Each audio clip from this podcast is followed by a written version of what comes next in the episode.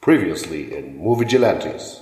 Es gab im Fahrwasser von Batman viele Filme, die versucht haben, den Erfolg zu wiederholen. Dann versuchen wir das jetzt nachzumachen und machen jetzt einen Riesenbudget Dick Tracy Film. Dick Tracy Film. Dick Tracy Film. Dick Tracy Film. Dick Tracy. Hallo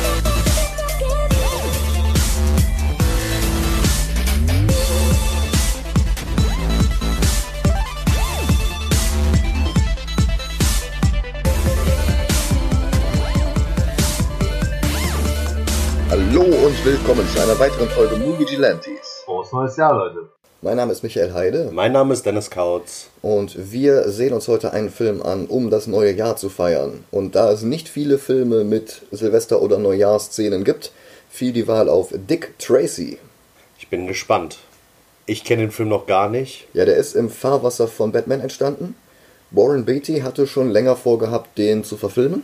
Das ist halt ein Comicstrip aus den 30ern, frühen 40ern, äh, der bis heute, glaube ich, sogar noch veröffentlicht wird, mit Oh. Pausen dazwischen. Es gab auch Animated Series, wenn ich mich richtig erinnere. Und es ist halt dieses Bild von dem Typen mit diesem knallgelben Hut und diesem knallgelben Mantel.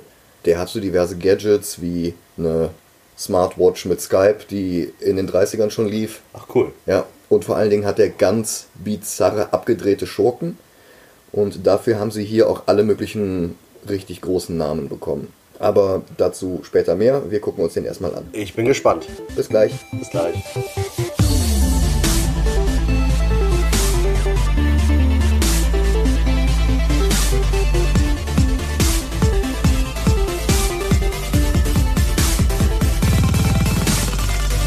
Und da sind wir wieder. Hi. Das war Dick Tracy. Das war anstrengend. Ja, es war eine Achterbahn. In Rot, Gelb, Grün, Blau, Lila, Rot, Gelb, Grün, Blau, Lila, Rot, Gelb, Grün, Blau. Ja, Dick Tracy. Sieben Oscar-Nominierungen und drei Auszeichnungen.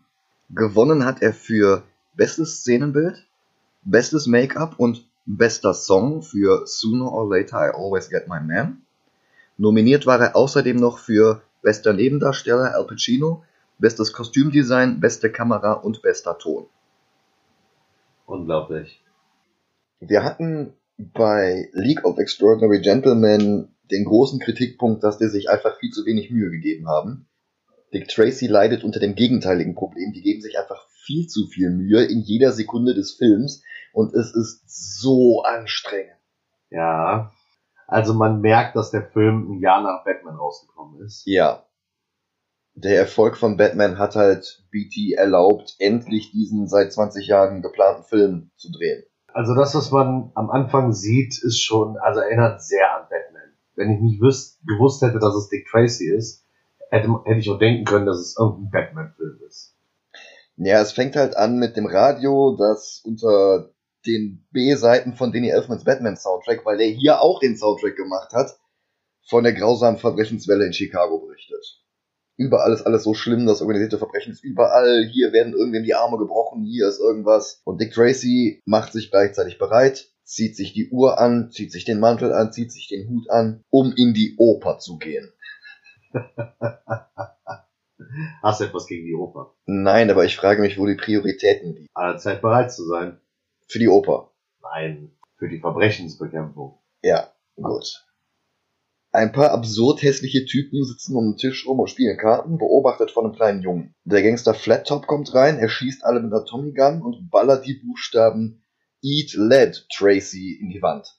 Darum wird dann Tracy dazugerufen, der sieht sich den Tatort an und geht dann wieder zurück in die Oper zu seiner Freundin Tess.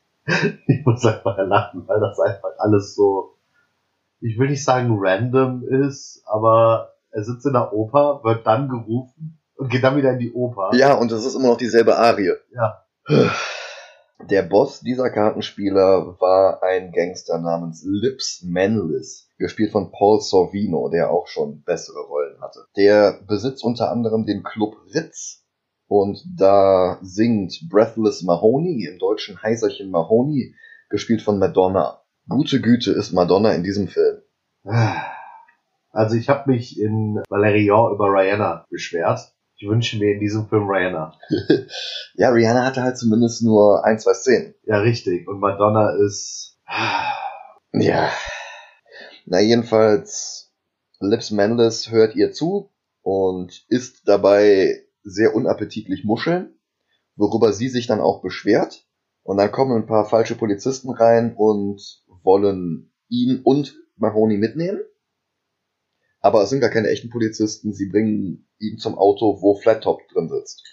Was man daran erkennt, dass sie übermäßig geschminkt und verunstaltet sind. Ja, Weil irgendwie jeder Böse in diesem Film ist irgendwie verunstaltet mit durch eine Maske oder Make-up oder sonst was. ja, Aber auch nur die Bösen.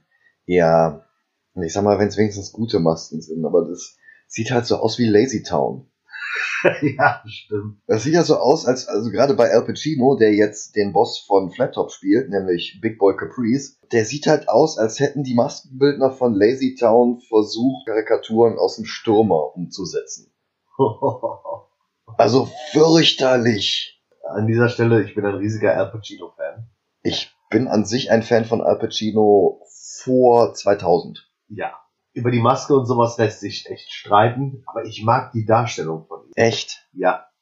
Ich finde das fürchterlich. Das Problem ist, nicht nur bei Pacino. Wie gesagt, die haben halt alle Dezimeter dick Plastik im Gesicht und, und Gummi im Gesicht.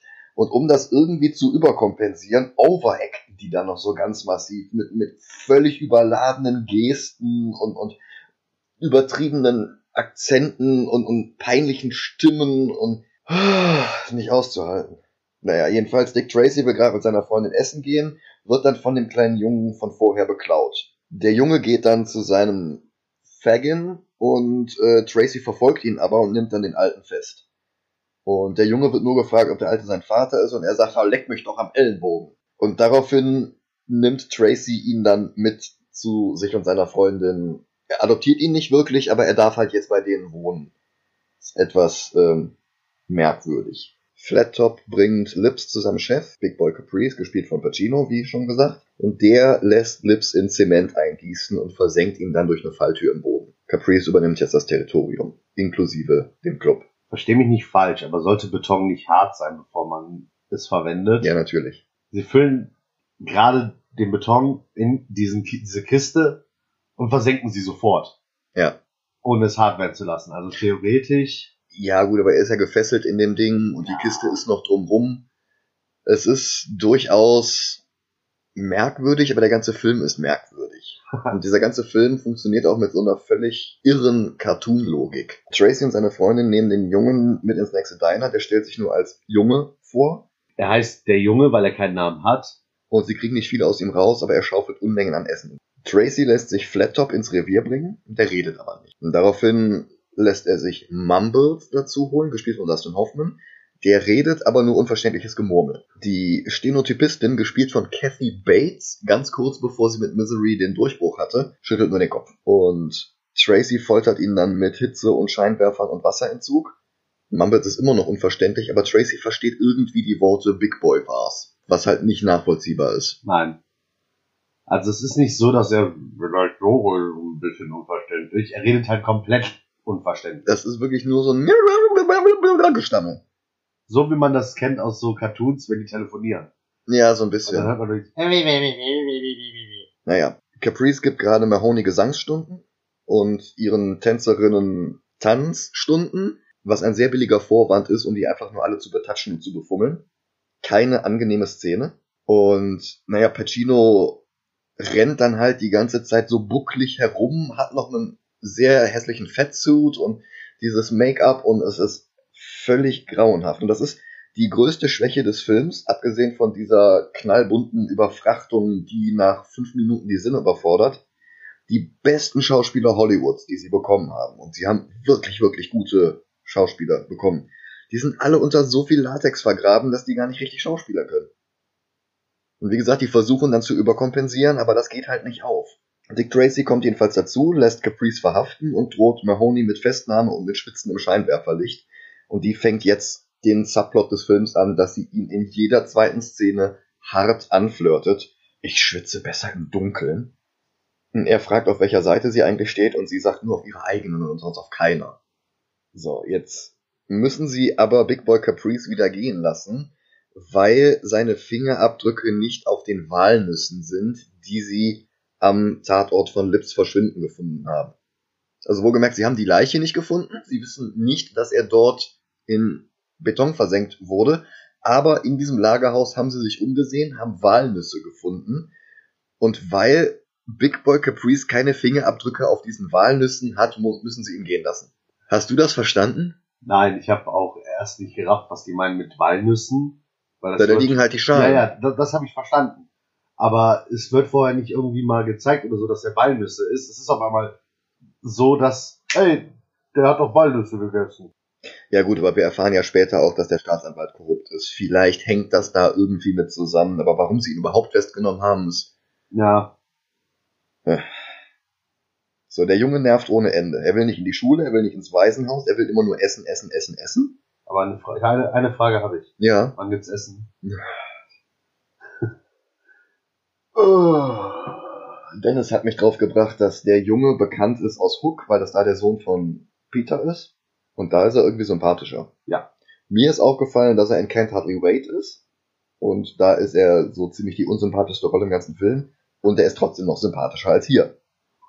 Oh, Naja, jedenfalls soll Tracy dann bei einem Drive-by-Shooting erschossen werden. Und der Junge geht dann aber dazwischen und sagt, nein, Dick Tracy, duck dich! Und er duckt sich dann hinter einem Auto und wird deshalb nicht von den Kugeln getroffen. der dickt sich. Ah. Nee, das hätte Mahoney gerne. Ja. Die kommt dann auch ins Polizeirevier, will eine Aussage machen, aber eigentlich will sie das gar nicht, sondern will nur wieder Tracy verführen. Und er lässt sich wieder nicht drauf ein. Ich weiß nicht, was ich davon halten soll. Das ist ja nicht mal. Ja, erstens hat Dick Tracy dasselbe Problem wie Bruce Wayne in Batman. Er kriegt den Mund nicht zu, in gar keiner Szene. Und während Madonna ihn halt die ganze Zeit angrebt, guckt er sie nur doof an. Äh. Ich hab, hab manch, hatte manchmal das Gefühl, dass er gerade so in seinem Gehirn irgendwelche Motoren anlaufen lässt, um überhaupt zu checken, was da gerade abgeht. Er wirkt manchmal wie so ein Vollidiot. Ja. Oder wie bei Homer, so ein Zimbeläffchen, das dann Ja. zusammenklatscht, ja. Madonna verlässt das Büro von ihm wieder. Und was ich dem Film wirklich lassen muss, jedes Lied, das sie singt, greift auf die Szene, die gerade passiert, oder die Szene, die davor passiert ist, auf. Ja, Weil- wenn es aber nicht alle 14 Sekunden ein neues Lied von ihr gäbe, wäre das sogar noch erträglich. Ja, aber was ich halt meine, Tracy verfolgt sie und währenddessen singt sie ein Lied über von wegen ihr uh, I'm following you Ja. und sowas alles. Oder später auch bei, bei irgendeiner Szene singt sie halt, während man Dick Tracy sieht, No one who kissed me. Ja. Hm. Clever. Caprice vereinigt alle Gangster Chicagos in einem Raum an einem Tisch und die sehen halt wirklich alle so total lächerlich aus. Es hilft halt auch nicht, dass die ganzen Kulissen durch diese farbliche Übersteuerung aussehen wie in Warner Brothers Movie World. Es sieht Alles aus wie diesen, Fake. Es sieht aus wie bei diesen Stunt-Shows. Ja, das trifft's, ja. Vor allem tagsüber. Ja. Die Szene ist jetzt nachts. Das macht's trotzdem nicht besser. Jedenfalls sitzen alle um den Tisch rum und er macht ihnen halt den Vorschlag, hey, sie sollen alle unter ihm arbeiten, weil er der Einzige ist, der eine Vision hat. Wie sieht diese Vision aus? Schutzgeld erpressen. Sein Plan ist, dass jedes Pfund Hack und jeder Haarschnitt, der in der Stadt verkauft wird, denen einen Anteil bringt. Und die Bosse sind nicht so richtig überzeugt. Einer, Boss Spaldoni, gespielt von James Kahn, der sich hier massivst unter Wert verkauft, will nicht mitmachen und wird dann umgehend per Autobombe erledigt, während die anderen zugucken. Und die anderen sind nicht die einzigen, die zugucken, weil Dick Tracy von außen an dem Haus dran hängt und mit so einem Spionfernglas aus dem Yps-Heft reinguckt. Er hat keinen Durchsuchungsbefehl, da beschweren sich sogar noch die anderen Polizisten drüber. Ich habe sie übrigens ähm, netterweise mal Scully und Hitchcock genannt. Ach, ich fand aber äh, Dick, Trick und Track besser. Okay. Also nicht nur farblich passt Dick, Trick und. Ja, weil die anderen sind halt knallrot und knalleblau. Oder was? Blau und grün? Ich, Ich weiß es nicht. ja. Äh, Das ist halt alles eine Farbsuppe. Dieser ganze Film ist eine Suppe. Es ist ja nicht mal so, dass wie jetzt zum Beispiel in Sin City, dass sie auf eine bestimmte Farbe Wert gelegt haben. Sie haben einfach, äh, hier haben wir die drei Standardfarben, das ist zu wenig, jetzt mischen wir da noch zwei, drei Farben hinzu. Ja, die Sekundärfarben halt. Du hast die Primärfarben, die Sekundärfarben. Rot, Blau, Gelb, Orange, Grün, Lila. Ja, Und alles, was nicht schwarz oder weiß ist, ist halt eine dieser Farben und das so drastisch übersteuert. Es ist gleichzeitig zu viel Kontrast und gleichzeitig ist alles eine Suppe. Also diese, diese Matte Paintings, wenn die Kameraschwenks machen von einem Mhm. Haus zum anderen, das sieht nett aus. Aber das Auge sieht sich innerhalb von Sekunden an dieser Übersättigung halt einfach satt. Ja.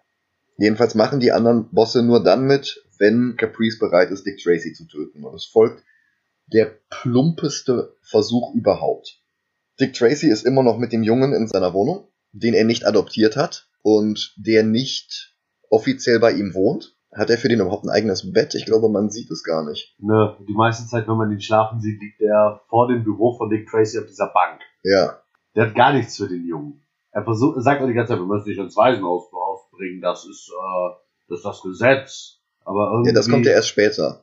Das kommt ja erst, als Tess weg ist. Nee, vorher sagte das ja auch schon. Ja? Ja. Auf jeden Fall klopft es an der Tür und wir hören eine Frauenstimme, die sagt, Hallo, hier ist äh, Frau bla bla bla, ich muss den Jungen abholen, ich komme von einem Waisenhaus. Es ist ganz offensichtlich keine Frauenstimme. Es ist ganz offensichtlich ein Mann, der die Stimme verstellt. Hallo, hier ist die Frau so und so von der Wohlfahrt. Ah, der Junge muss zurück ins Waisenhaus. Der Junge ist der Einzige, der das glaubt, beklaut daraufhin nochmal Dick Tracy und flüchtet aus dem Fenster. Und Dick Tracy macht dann die Tür auf. Ich glaube nicht, dass er erwartet hat, dass da wirklich eine Frau von der Wohlfahrt steht. Tatsächlich stehen da zwei von den Handlangern von Caprice und die bringen ihn dann zu ihrem Boss. Aber nicht in sein Büro, sondern in den Keller von Dicks Freundin Tess. Ja, weil, Caprice ihn dort bestechen will. ja, Hier, nimm doch all dieses Geld und arbeite für mich. Und Dick Tracy sagt, oh, Sie haben sich soeben der versuchten Bestechung schuldig gemacht. Denn was Donald Trump nicht weiß, auch der Versuch ist bereits strafbar. Ja, Jedenfalls will er halt nicht mitmachen und daraufhin binden sie ihn da fest und lassen Gas ausströmen und gehen dann. ich das ist eine Sache, die ich nie verstehe bei Bösen in Filmen. Die sollen doch einfach mal durchziehen, die sollen doch einfach mal den Held töten. Ja, aber Caprice will ja, dass es wie ein Unfall aussieht, damit man es nicht zu ihm zurückführen kann. Dabei würde es ja eigentlich reichen, wenn seine Fingerabdrücke nicht auf den Walnüssen sind. Es würde reichen, wenn er irgendjemandem random besticht oder so, dass er's macht. Ja, apropos Bestechen, der Staatsanwalt ist bestechlich und Dick Tracy, der wieder von dem Jungen gerettet wird, kriegt dann gesagt, dass Caprice für alle Aktivitäten hieb- und stichfeste Alibis hat. Und der Junge bekommt dadurch, dass er Dick Tracy ja gerettet hat, bekommt er so eine Urkunde. Ja, er wird zum Detective ernannt. Genau, wird zum Detective ernannt. Und da steht nur drauf, The Kid. The Kid. Der Staatsanwalt, übrigens gespielt von Dick Van Dyke. Bekannteste Rolle, würde ich jetzt mal behaupten, ist in äh, Mary Poppins. Ansonsten hatte der auch sehr, sehr lange eine Serie. Wie hieß das? Diagnose Mord? Das kann sein. Das hatte auch irgendwie so gefühlt 18 Staffeln oder so. Okay. Achso, und im neuen Mary Poppins ist er auch. Mhm. So, Mahoney taucht schon wieder bei Tracy auf. Wieder in einem Dekolleté mit minimal Stoff drumrum. Und sie will ihn schon wieder verführen. Und ja, ich habe ja so eine Angst vor Caprice. Und Tracy willigt ein, sie rund um die Uhr zu beschützen, wenn sie aussagt. Daraufhin bewegt sie ihre Lippen in Richtung seiner Lippen, die immer noch offen stehen. Und die beiden küssen sich. Und ich möchte dazu sagen, es war nicht wie in anderen Filmen, dass sie ihn einfach geküsst hat. Beide machen Ja, mit. Also bei ihm ist null Gegenwehr. Der lässt das halt einfach mit sich machen. Wobei das klingt jetzt auch schon wieder übergriffiger, als es ist. Also im Endeffekt ist bei ihm keinerlei Signal, dass er diesen Kuss nicht will. Ja. Er schiebt sie nicht weg, er, er sagt nichts dazu. Er lässt sich halt einfach von ihr küssen. Oh Schreck, was für ein Zufall. Die Tür stand ja offen und da kommen gerade Tess und der Junge, weil die Eis kaufen waren. Knall, knallgrünes Pistazieneis. Halleluja. Und dann geht sie, ohne dass die drüber reden. Ja. Mahoney hat einen Klavierspieler, 88 Keys, gespielt von Mandy Patinkin. Das ist Inigo Montoya aus Die Braut des Prinzen.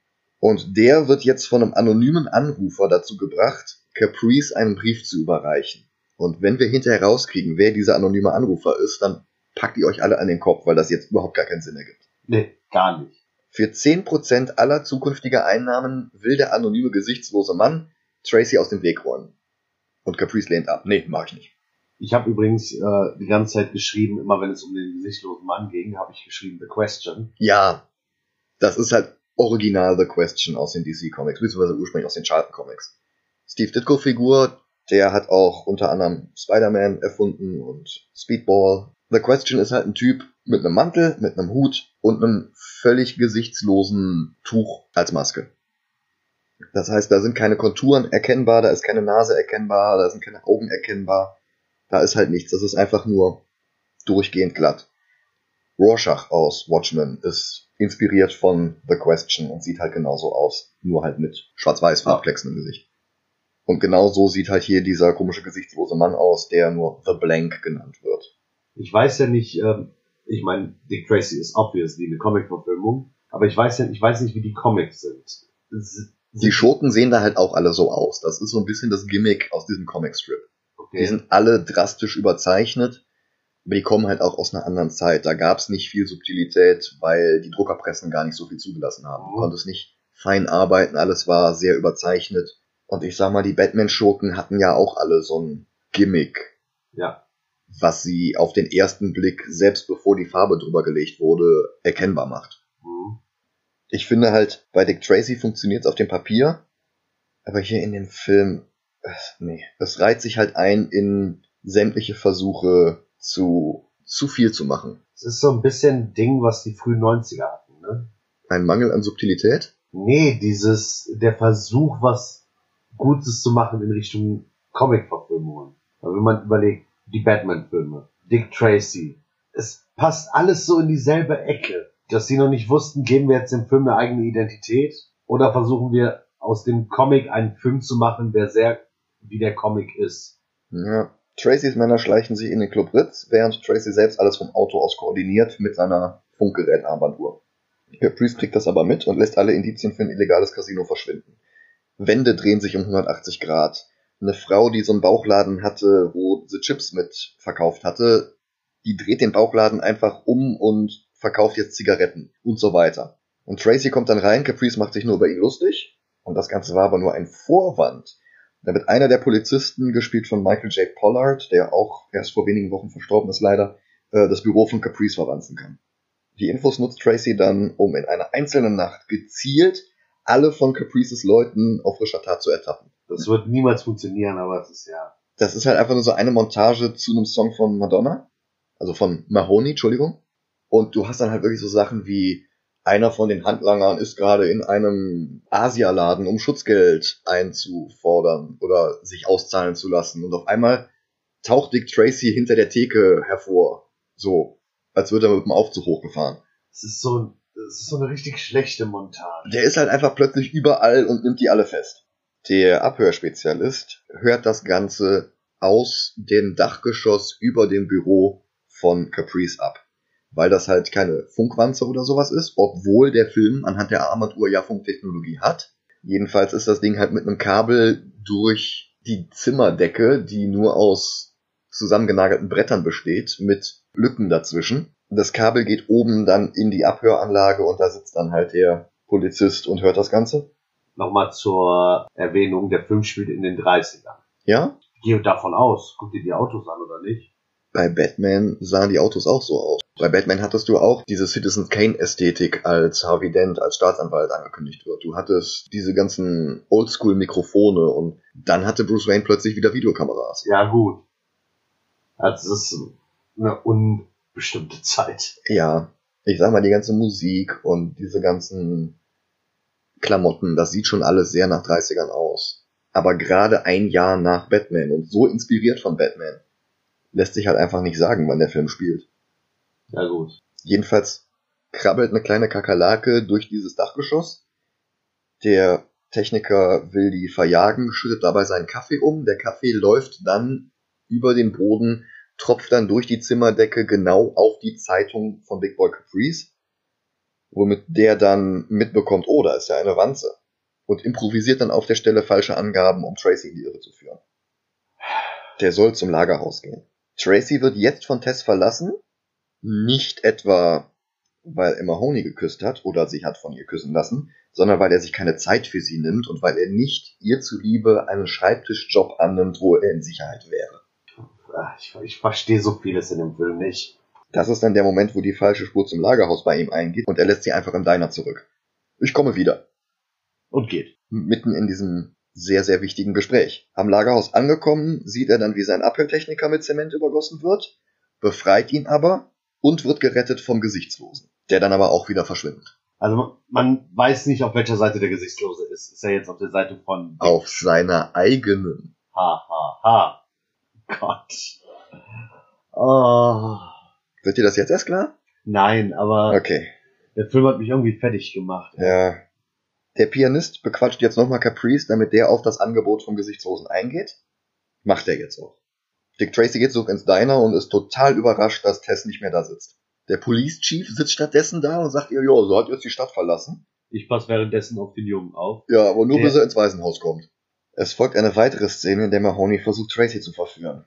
Gib doch zumindest zu, dass du über mich nachdenkst. Ja, ich gebe es zu, ich denke über dich nach. Das reicht dir aber nicht? Dann sag doch, dass du alles von mir willst. Dann sagt er, nein, damit würde ich Tess verletzen, und das will ich nicht, denn ich liebe Tess.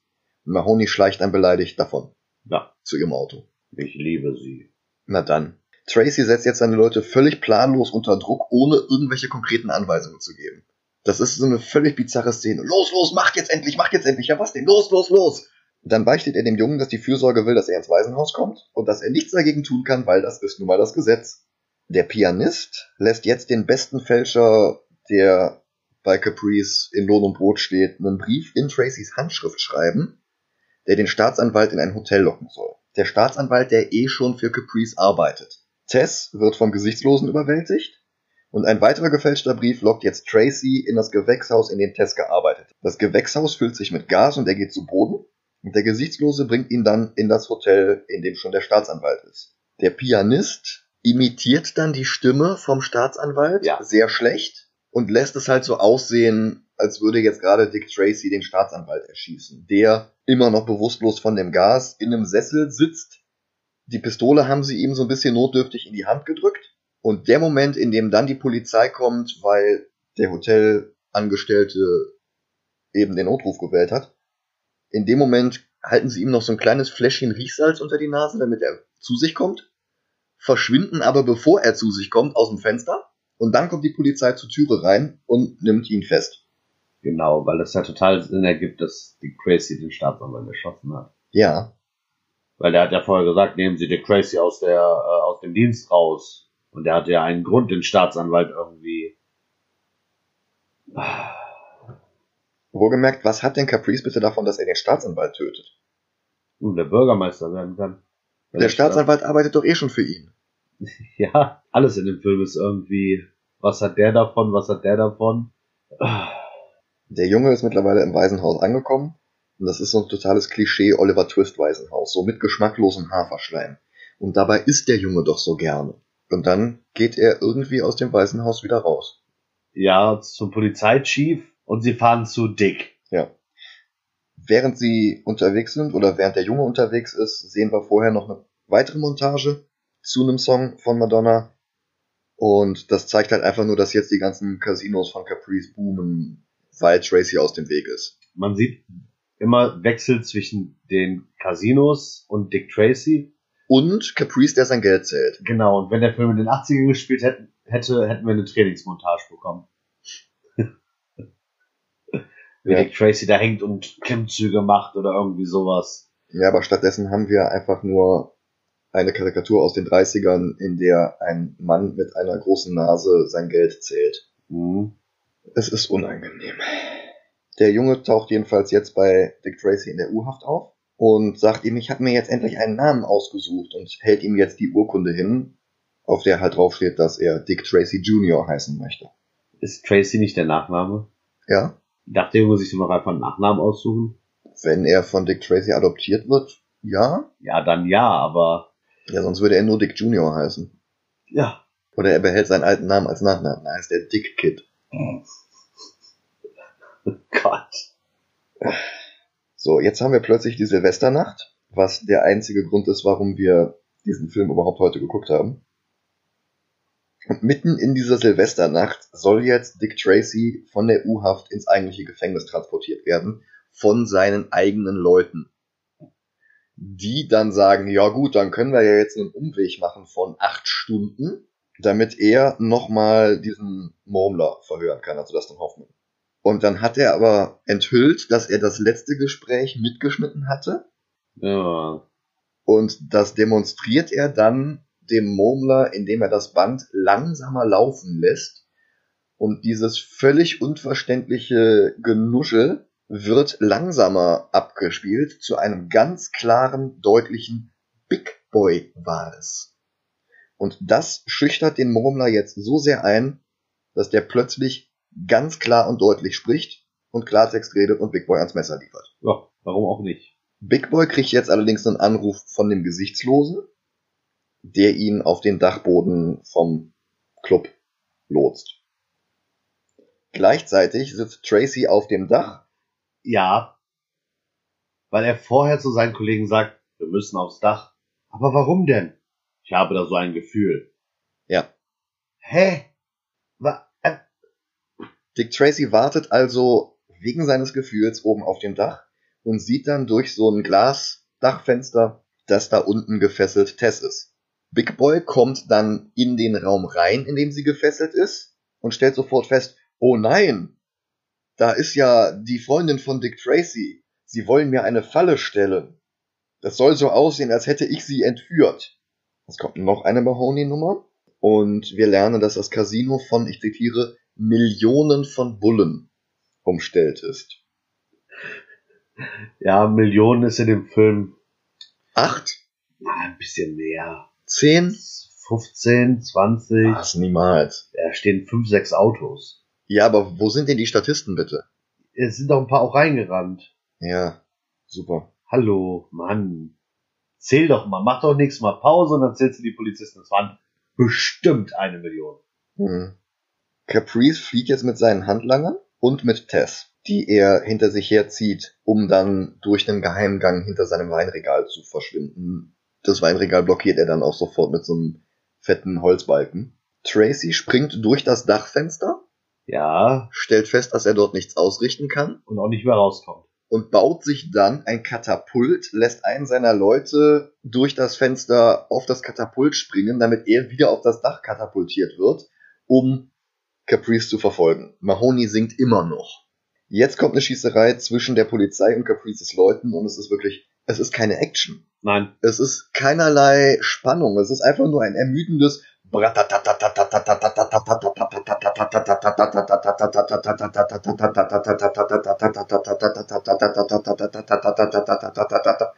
es ist ja nicht mehr, dass die Leute von äh, Caprice Hm? auch nur ansatzweise eine Chance hätten. Oder zurückschießen Oder- würden. Äh, Das tun sie ja, aber Ja, zwei, dreimal vielleicht. da stehen halt, wie gesagt, bestimmt jetzt zehn Polizisten. Und durchlöchern alles. Ja, weil da kommt, die kommen, Auto für Auto kommen die rausgefahren. Ja, nacheinander und werden dann erschossen. Und dann kommt Dick Tracy dazu, schnappt sich auch so eine Tommy Gun und erschießt dann wirklich einen nach dem anderen. Ohne zu wissen, ob in einem dieser Autos vielleicht Tess. Nee, er schießt ja die Leute einzeln durch die offenen Fenster. Ah, okay. Oh, da ist Flat Top, ratatatata, tot. Oh, da ist hier der und der, ratatata, tot. Oh, da ist Pruneface, tatatata, tot.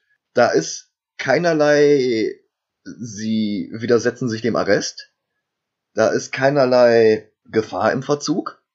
Die kommen mit den Autos aus dem Club rausgefahren und werden von der Polizei einfach erschossen. Also das ist so, so Death Row Records Style. Ja, warum denn nicht? Könnten ja böse sein. Aha. Aber vorher beschweren sich die anderen Polizisten, weil Dick Tracy keinen Durchsuchungsbefehl hat, als er da mit seinem Yps-Gimmick durch das Fenster guckt. Ja. Wohlgemerkt, Dick Tracy, der gerade auf dem Weg ins Gefängnis sein sollte. Hatte sich die Waffe schnappt. Der Chief sagt nicht mal was. Ja. Dann kommen wir zu der super Verfolgungsjagd. Ich, ich verstehe immer noch nicht genau, wie Dick Tracy das jetzt macht. Mahoney wünscht Dick Tracy nochmal viel Glück und Caprice in seinem Tunnel sagt zu Tess, Sie sagen, ich hätte dich entführt, aber ich habe dich gar nicht entführt und darum entführe ich dich jetzt. Und dann rennt er unterirdisch durch seinen Fluchttunnel und Dick Tracy verfolgt ihn dann oberirdisch, indem er rät, wo der Tunnel wohl langlaufen könnte. Vielleicht hat er ja vorher die Pläne gelesen. Wo, wann, wie? Ja, die Pläne von äh, Chicago von Leonardo. Nein, egal. das Leonardo da Vinci, ja, schon klar. Und da hatte auch der Pinguin die Pläne vom Batmobil her. Richtig. Das fügt sich alles zusammen. Oh mein Gott, ist das eine Verschwörung von Leonardo da Vinci? Natürlich. Der Fluchttunnel endet an einer Hebebrücke. Und genau jetzt ist Mitternacht und das Feuerwerk legt los. Und Caprice sagt zu Tess, los, los, springen, wir können es schaffen. Nein, nein, nein, Laufen nicht. sie zwei Schritte. Oh nein, spring doch nicht, wir können es nicht schaffen. Und dann geht er zurück in den Technikraum von der Hebebrücke. Ja, Technikturm. Ja, jedenfalls laufen da die ganzen Zahnräder lang von diesem Hebemechanismus. Und er bindet sie dann auch auf diese Zahnräder, was gleich so ein Batman 66 Todesfallen-Stil hat. Ja. Und Dick Tracy kommt jetzt dazu. Achso, während er sie da festbindet, behauptet er auch noch Nietzsche zu zitieren mit Ein Mann ohne einen Plan ist kein Mann, während er einen Plan improvisiert, weil er keinen Plan hat. Awesome. Dick Tracy kommt rein. Caprice sagt, ich habe diese Frau nicht entführt. Jetzt lass die Waffe fallen oder ich jage ihr eine Kugel in den Kopf. Der Gesichtslose kommt dazwischen und sagt dann vor Tracy, dass Caprice Tess gar nicht entführt hat. Was aber nichts ausrichtet, weil Caprice gerade Tess auf diese Zahnradkonstruktion geschnallt hat, damit, wenn die Hebebrücke komplett oben ist, sie von den Zahnrädern zerwalzt wird oder irgendwie sowas. Was wir vorher noch schön an einer roten Kanne sehen. Der Gesichtslose bedroht jetzt Dick Tracy mit einer Pistole, schießt aber nicht. Der Junge kommt plötzlich aus dem Nichts von hinten, schnappt den Gesichtlosen an den Beinen und rettet damit Dick Tracy. Dick Tracy schubst Caprice, der fällt 10 Meter tief und stirbt. Wissen wir nicht. Stimmt, er taucht dann einfach nicht mehr auf. Ja. Und dann demaskiert der Junge den Gesichtslosen und es ist niemand anderes als Mahoney. Oh, nein. Und sie sagt, ich konnte einfach nicht abdrücken. Dick Tracy sagt, es war ein guter Plan. Und sie sagt, sag mir die Wahrheit, hätte es irgendwann was mit uns werden können? Und er antwortet nicht, sondern stattdessen küssen die sich einfach nochmal und dann stirbt sie. Ist sie denn auch wirklich tot? Irrelevant? Ja, natürlich ist es irrelevant. So wie dieser ganze Film. Was ich mich halt frage, ist, was dieser Plot soll. Dass sie versucht, ihn zu verführen, er sich immer wieder auf diese Küsse einlässt, aber eigentlich Tess liebt und darum nicht. Das ist alles so inkonsequent. Wir kommen dann auch quasi zum Abspann des Films. Ja, noch nicht ganz. Tracy verlässt die Brücke, umarmt Tess, das Feuerwerk ist immer noch in vollem Gang. Ah, ja. Und dann gibt's noch einen Epilog im Diner. Der Epilog enthüllt, dass Mahoney den Mord am Staatsanwalt gestanden hat. Wann, wem gegenüber, wie es diesen Prozess gegeben hat, völlig irrelevant, wird einfach nicht erwähnt. Dick Tracy sitzt halt einfach wieder im Diner. Der ist nie im Gefängnis angekommen, muss sich dafür nicht verantworten und alles ist einfach gut, weil jetzt ist ja Mahoney tot und Caprice auch und ja. Jedenfalls macht Tracy jetzt Tess einen sehr, sehr lustlosen Antrag.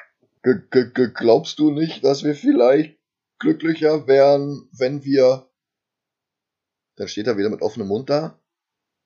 Äh, was denkst du? Und dann geht die Funkarmbanduhr dazwischen. Der Junge rennt los. Los, Dick, wir müssen los. Und Tracy geht dann hinterher und wirft Tess wortlos so eine kleine Schatulle mit einem Ring zu. Nee, nicht ganz wortlos. Er sagt daraufhin dann, es gibt keine zweite wie dich. Und verlässt das Diner. Ja. Zack, Nachspann.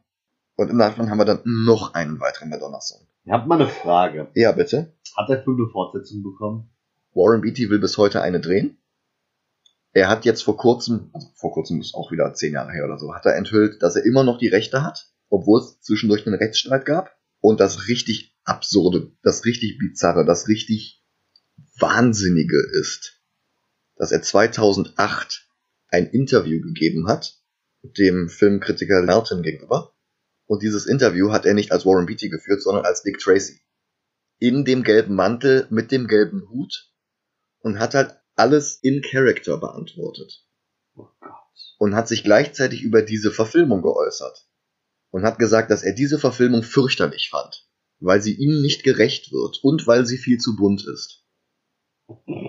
Das sagt Warren Beatty, verkleidet als Dick Tracy, über die Verfilmung, in der Warren Beatty Dick Tracy gespielt hat, unter der Regie von Warren Beatty, produziert von Warren Beatty. Oh Gott. Das ist so, als würde sich Johnny beschweren, dass Tommy Wiseau in The Room ihn falsch dargestellt hätte. Ah. 18 Jahre später in einem Interview mit einem der wichtigsten Filmkritiker in Hollywood. Sollen wir zu was Schönem kommen? Dem Ranken? Dem Ranken. Ich glaube, das wird ziemlich einfach. Welcher Film ist auf dem letzten? Auf dem letzten Platz haben wir immer noch League of Extraordinary Gentlemen Ja. und Dick Tracy ist genauso schlecht. Ja. Aber Dick Tracy gibt sich Mühe, was League nicht gemacht hat. Okay. Das heißt, League hat sich keine Mühe gegeben und hat trotzdem exakt Baseline dasselbe Niveau erreicht wie dieser Film, der nicht aufgehört hat, sich Mühe zu geben. Ja, aber jetzt ist halt die Frage, welcher Film ist besser? Ein Film, der sich keine Mühe gibt und scheiße ist, oder ein Film, der sich krampfhaft versucht, Mühe zu geben, aber scheiße ist? Weil ich würde es unter League of Extraordinary Gentlemen. Ja? Ja, weil, überleg mal, wenn, wenn ein Film sich Mühe gibt und genauso scheiße ist wie ein Film, der dahingerotzt ist quasi, Da muss man doch zumindest honorieren, dass er es versucht hat, oder? Naja, wenn du, wenn du was versuchst und trotzdem das schlechteste Ergebnis bekommst, was du haben kannst, dann ist das aber auch keine äh, Honor- Honorierung würdig. Hm. Jetzt müssten wir überlegen, die einzelnen Performances. Sean Connery als schlafwandelnder Quartermain oder Warren Beatty als schlafwandelnder Dick Tracy? Für mich geht der Punkt an Al Pacino. Oh, nee, gar nicht. Echt nicht? Oh, Ich mochte die übertriebene Rolle von ihm. Oh, ich fand das so unerträglich. Es hatte ein bisschen was von vom Pinguin aus äh, Batman Returns. Fandest du den Pinguin in Batman Returns gut? Nein. Also du würdest ihn über die League einordnen. Ja, ungefähr einen Nanometer. Das sehe ich nicht ein. Okay. Du willst Dick Tracy wirklich unten drunter setzen? Ja, und zwar aus einem Grund. Mit Liga der außergewöhnlichen Gentlemen hatte ich mal Spaß. Es ist Jahre her, da kam der Film in die Kinos, da war ich noch viel, viel jünger. Aber da hatte ich Spaß mit dem Film. Ich weiß nicht, ob ich damals auch Spaß mit diesem Film gehabt hätte. Ich glaube, er hätte mich einfach nur gelangweilt. Ich habe den einmal gesehen, da war ich zwölf und ich fand ihn damals okay. Wie gesagt, für mich ist das verdienter letzter Platz. Ja. Zumindest vorübergehend, denn ich weiß ja schon, was wir nächste Woche gucken. Ja, ich auch und der Film ist viel weiter oben als der. Oh, ich bin gespannt. Dann schönen Start ins Jahr. Ja, macht es gut und hört uns nächste Woche zu, wie wir zu Batman wie Superman leiden. Martha! Auf Wiedersehen. Macht's gut.